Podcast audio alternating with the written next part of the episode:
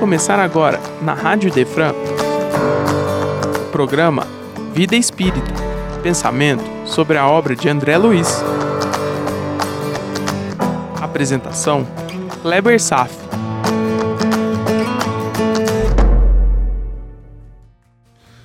Nosso Lar, capítulo 10, No Bosque das Águas, parte 1. Assim inicia o grande livro das Escrituras Sagradas, a Bíblia. Já nas primeiras linhas aparece a citação do nome de Deus. E logo mais em seguida já fala sobre a água. No caso que será citado, a água carrega o sentido de elemento essencial para a criação. Vejamos a Gênesis, no seu capítulo 1, versículos 1 a 3 e 7 a 10. No princípio, criou Deus o céu e a terra. E a terra era sem forma e vazia, e havia trevas sobre a face do abismo, e o Espírito de Deus se movia sobre a face das águas. E disse Deus: Haja uma expansão no meio das águas, e haja separação entre águas e águas e fez Deus a expansão, e fez a separação entre as águas que estavam debaixo da expansão e as águas que estavam sobre a expansão. E assim foi. E aqui uma bela metáfora sobre as águas de baixo representarem o plano dos encarnados e as águas sobre a expansão ou plano espiritual. E chamou Deus a expansão céus, e foi a tarde e a manhã do dia segundo. E disse Deus: Ajuntem-se as águas debaixo dos céus num lugar, e apareça a porção seca. E assim foi. Chamou Deus a porção seca de terra, e o ajuntamento das águas chamou mares. E viu Deus que era bom.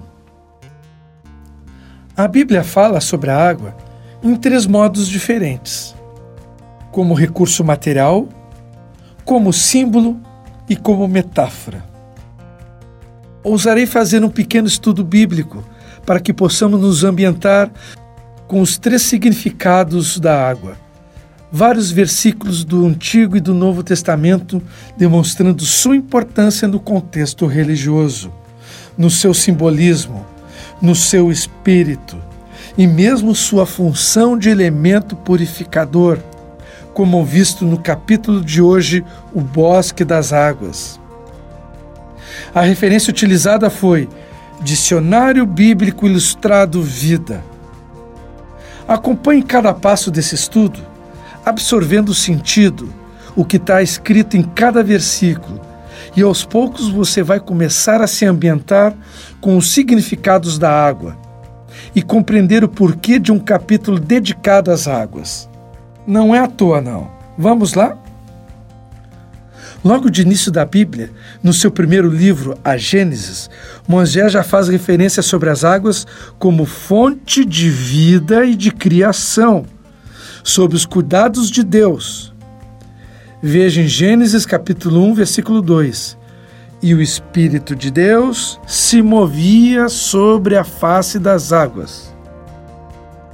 Deus controla os processos naturais de precipitação e evaporação, bem como os recursos dos corpos de água. Em Jó, capítulo 5, versículo 10, está escrito assim: Deus dá a chuva sobre a terra e envia águas sobre os campos. Aqui você pode entender a água em sentido literal, o que é verdadeiro. Porém, aqui também poderá tratar-se de uma metáfora que significa: Deus faz chover a sua presença sobre nós, que somos a terra e os campos. Aqui a água é a presença de Deus. Bonito isso, né? Um adendo. Você lembra na introdução de nosso lar, no prefácio de Emmanuel, quando eu falei sobre quatro níveis de interpretação da Bíblia? Reforço que, na medida do tempo, sempre vou buscar o nível mais espiritual de interpretação, mas sem me furtar de verificar o contexto histórico que o versículo foi escrito. Seguindo em frente. Veja só esse trecho interessantíssimo de Jó, capítulo 36, versículo 27. Ele atrai as gotas de água que se dissolvem e descem como chuva para os regatos particularmente e de forma quase literal, esse trecho é descrito no capítulo de hoje, no Bosque das Águas. Fantástico! Quando as águas de nosso lar perpassa toda a cidade, depois deságua no riacho e acaba se precipitando e se confundindo com as águas da chuva que nós recebemos aqui. Agora esse trecho de Salomão 107, 33 a 34 onde uma lei de ação e reação criada por Deus nos é descrita da seguinte maneira: Ele converte os rios em um deserto e as fontes em terra sedenta. Faz da terra fértil um solo estéril, por causa da maldade dos seus moradores. Que bacana isso! Deus prevê todas as leis e colhemos seus benefícios ou desolações conforme seguimos ou nos desviamos de suas leis. Deus sempre assegura a provisão de águas para as necessidades humanas, para todos nós. Veja Deuteronômio, capítulo 11, versículo 14.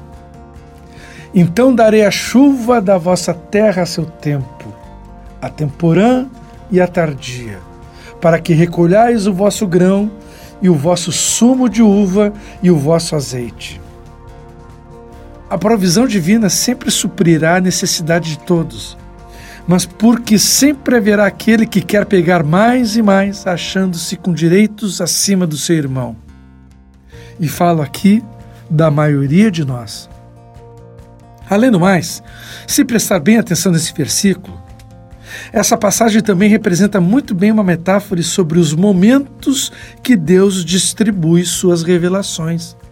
Preste atenção então darei a chuva da vossa terra a seu tempo, a temporã e a tardia, para que recolhais o vosso grão e o vosso sumo de uva e o vosso azeite. A verdade tem seu tempo apropriado para ser revelado. Outras vezes a água é usada como castigo para nossos erros, como no caso do dilúvio nos dias de Noé. Veja o trecho de Gênesis, capítulo 6, versículo 17. Eis que vou trazer águas sobre a terra, o dilúvio, para destruir debaixo do céu toda criatura que tem fôlego de vida. Tudo que há na terra perecerá. A água também estava presente em vários fenômenos físicos realizados por Jesus, como em Mateus 14, 25 alta madrugada, Jesus dirigiu-se a eles andando sobre o mar. Ou como em Lucas 8, 24 a 25. Os discípulos foram acordá-lo, clamando: Mestre, mestre, vamos morrer. Ele se levantou e repreendeu o vento e a violência das águas. Tudo se acalmou e ficou tranquilo. Ou como em João 2, 7 a 9. Disse Jesus aos seus serviçais: Encham os potes com água. E os encheram até a borda. Então Jesus lhe disse: Agora leve um pouco do vinho ao encarregado da festa. Eles assim o fizeram. E o encarregado da festa provou a água que fora transformada em vinho, sem saber de onde este viera. Embora os serviçais que haviam tirado a água o soubessem. É relevante como a água é citada como elemento essencial nos ensinamentos da Bíblia. Vejamos um pouco mais como símbolo teológico e como metáfora. O Antigo Testamento traz leis sobre o uso da água em rituais como símbolo de purificação. Lavavam-se os sacerdotes a carne para sacrifícios e os utensílios rituais antes de serem utilizados. E antes mesmo de entrarem no templo de Jerusalém, era costume as pessoas banharem-se numa piscina anexa para se purificarem. Veja em Levítico 1, 9. As vísceras e as pernas serão lavadas com água, e o sacerdote queimará tudo isso no altar. É um holocausto, oferta preparada no fogo de aroma agradável ao Senhor. Só um adendo.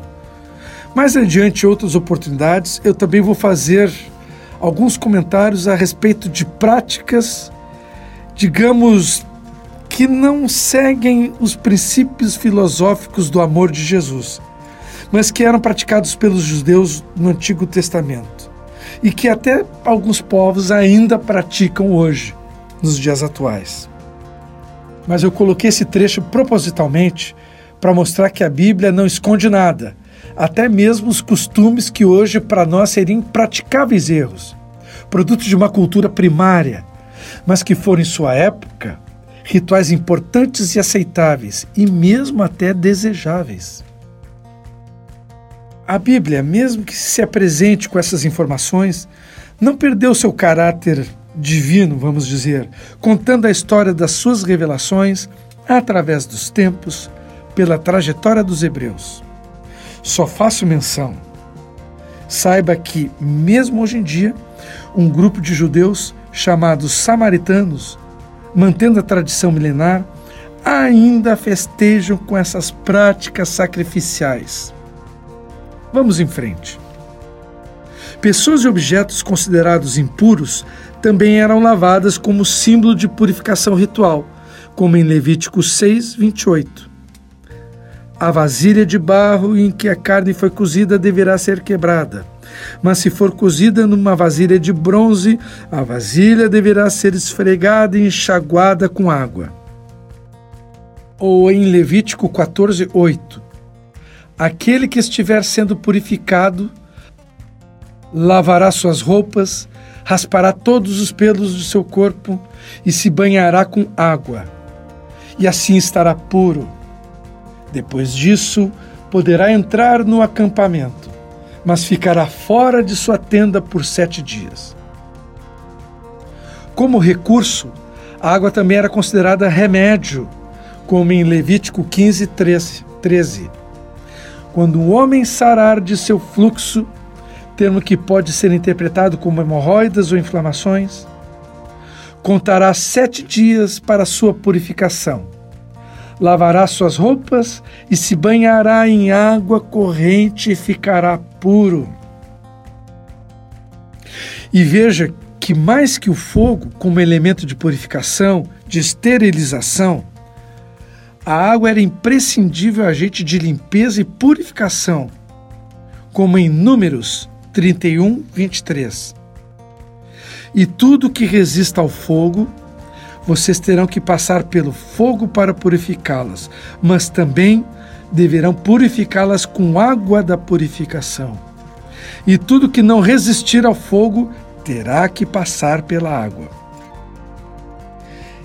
Ezequiel falou da água como símbolo de renovação na era futura. Veja Ezequiel 47, 1 e 12. O homem levou-me de volta à estrada do templo e vi água saindo debaixo da soleira do templo e indo para leste, pois o templo estava voltado para o oriente. A água descia debaixo do lado sul do templo ao sul do altar, para desaguar no rio. E pulando alguns versículos, segue árvores frutíferas de toda espécie crescerão em ambas as margens do rio. Suas folhas não murcharão e os seus frutos não cairão. Todo mês produzirão, porque a água vinda do santuário chega até elas. Seus frutos servirão de comida e suas folhas de remédio. Água significando a presença de Deus, em Salomão 72, 6. Seja Deus como chuva sobre uma lavoura ceifada, como aguaceiros que regam a terra.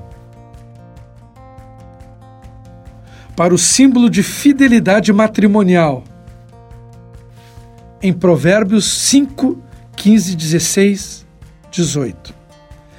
Beba das águas da sua cisterna, das águas que brotam do seu próprio poço.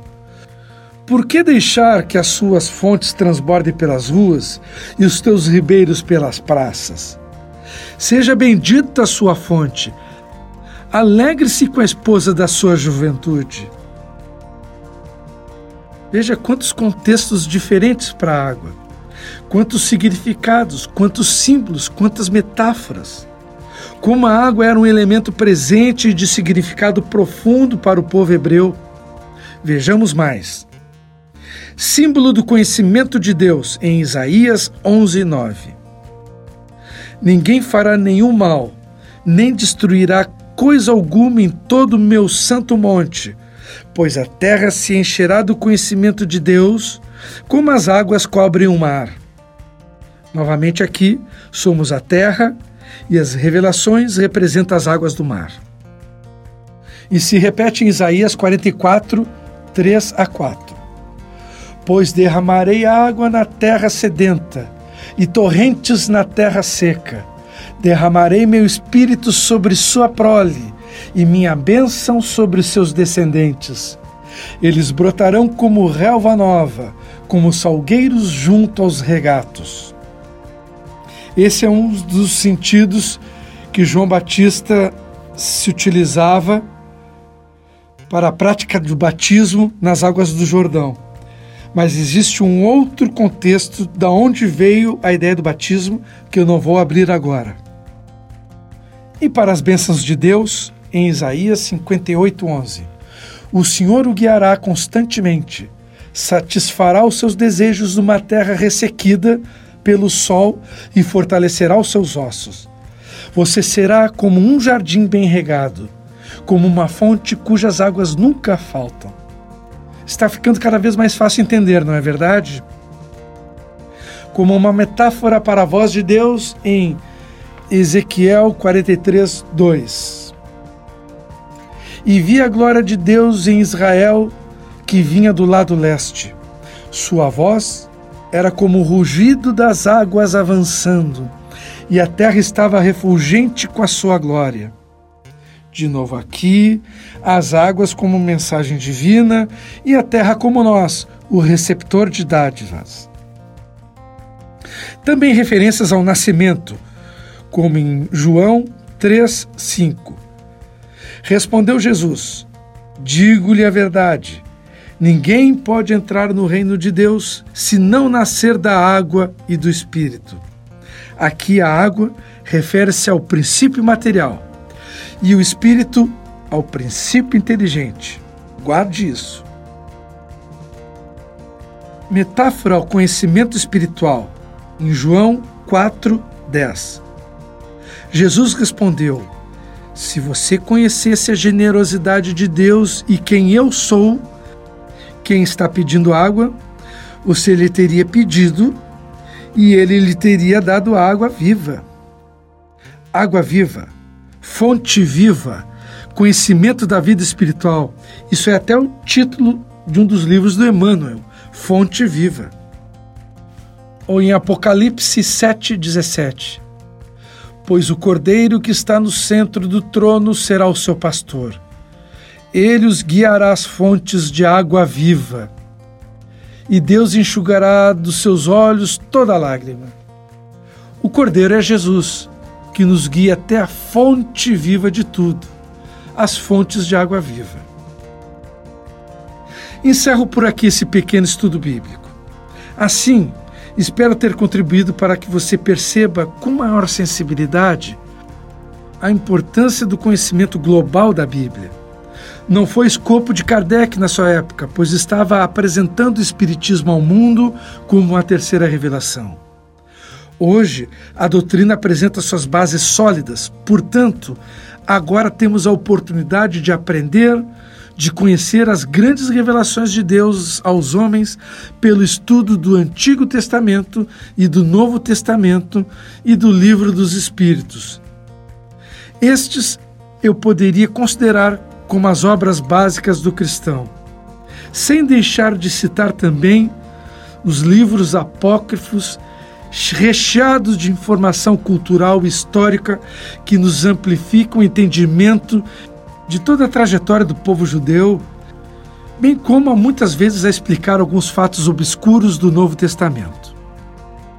O que estou comentando aqui não faz parte do corpo doutrinário do Espiritismo. De jeito algum estou colocando uma informação como se fosse oficial da doutrina. Estou compartilhando um sentimento que percebo estar crescendo em nosso meio, no movimento espírita, mas que poderia muito bem ser colocado no seu devido lugar. O Espiritismo tem suas bases bem definidas. Minhas impressões refletem apenas meus pensamentos, minhas elocubrações sobre o que sinto no ar, como um perfume espalhado no ar um aroma onde não defino sua origem, mas presinto um destino. Os espíritas poderão discutir a relevância desse tópico e decidir qual o melhor caminho, o mais sábio, o mais cristão a ser trilhado. O Espiritismo, como religião, está em sua expressão cada vez mais intensa em nosso meio. Ainda são poucos os espíritas que conhecem ou leem a Bíblia, cerca de 2% ou um pouco mais mas percebo a efervescência do Cristo no como ele foi anunciado nos antigos textos, como Messias profetizado, como Cristo que viveu e que nos ensinou, descrito no Evangelho, para anunciar que o trabalho ainda seria complementado com a nova revelação, publicada e trazida à luz no mundo no dia 19 de abril de 1857 o Livro dos Espíritos. Ao defender o estudo e o conhecimento da Bíblia, não conjecturo nem de perto de abrir mão da absoluta e indispensável leitura das obras básicas de Kardec como fonte principal do conhecimento. Apenas faço a menção de que o Espiritismo não nega as raízes históricas da cultura judaica cristã em nossa sociedade, expostas nas Escrituras Sagradas, e que são profundamente elucidadas pelas vozes dos céus, representadas pelos espíritos superiores.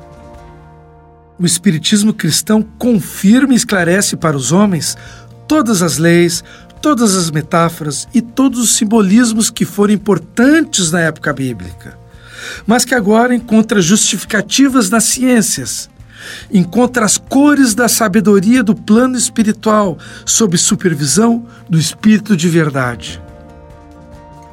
O Espiritismo não tem sacerdotes, pastores, rituais e hierarquias. Por força de reunir pessoas, encontram-se em casas, em centros espíritas, mas não em templos, igrejas, santuários. Aliás, santuário é algo que cada um de nós deveria construir com vigor e solidez nos recônditos do coração. Os espíritas são pessoas comuns que têm suas profissões, suas famílias e que se dedicam à sua própria transformação a partir do estudo e da prática da caridade. Pessoas de boa vontade e, como outros religiosos bem intencionados de todas as outras religiões, também possuem as suas virtudes e dificuldades. Não são superiores ou inferiores a ninguém. Não fazem concorrência. Acham belas todas as sinceras formas de expressão de amor de Deus. No final, o que importa é a profunda revolução interior, colocar Deus definitivamente no coração, seguir as prescrições de Jesus consolar-se com as perdas de entes queridos, ao mesmo tempo que preparar-se bem quando da sua partida. Achei importante prestar esses esclarecimentos a fim de se evitar confusão, criar uma perspectiva realista. Por hoje eu vou ficando por aqui. Vamos buscar nas fontes límpidas de Deus toda a inspiração para complementar esta linda passagem narrada por André Luiz nos bosques das águas no nosso próximo encontro. Por enquanto, desejo paz a todos e até breve. Você acaba de ouvir o programa Vida Espírita. Só aqui, na Rádio Idefran, é amor no ar.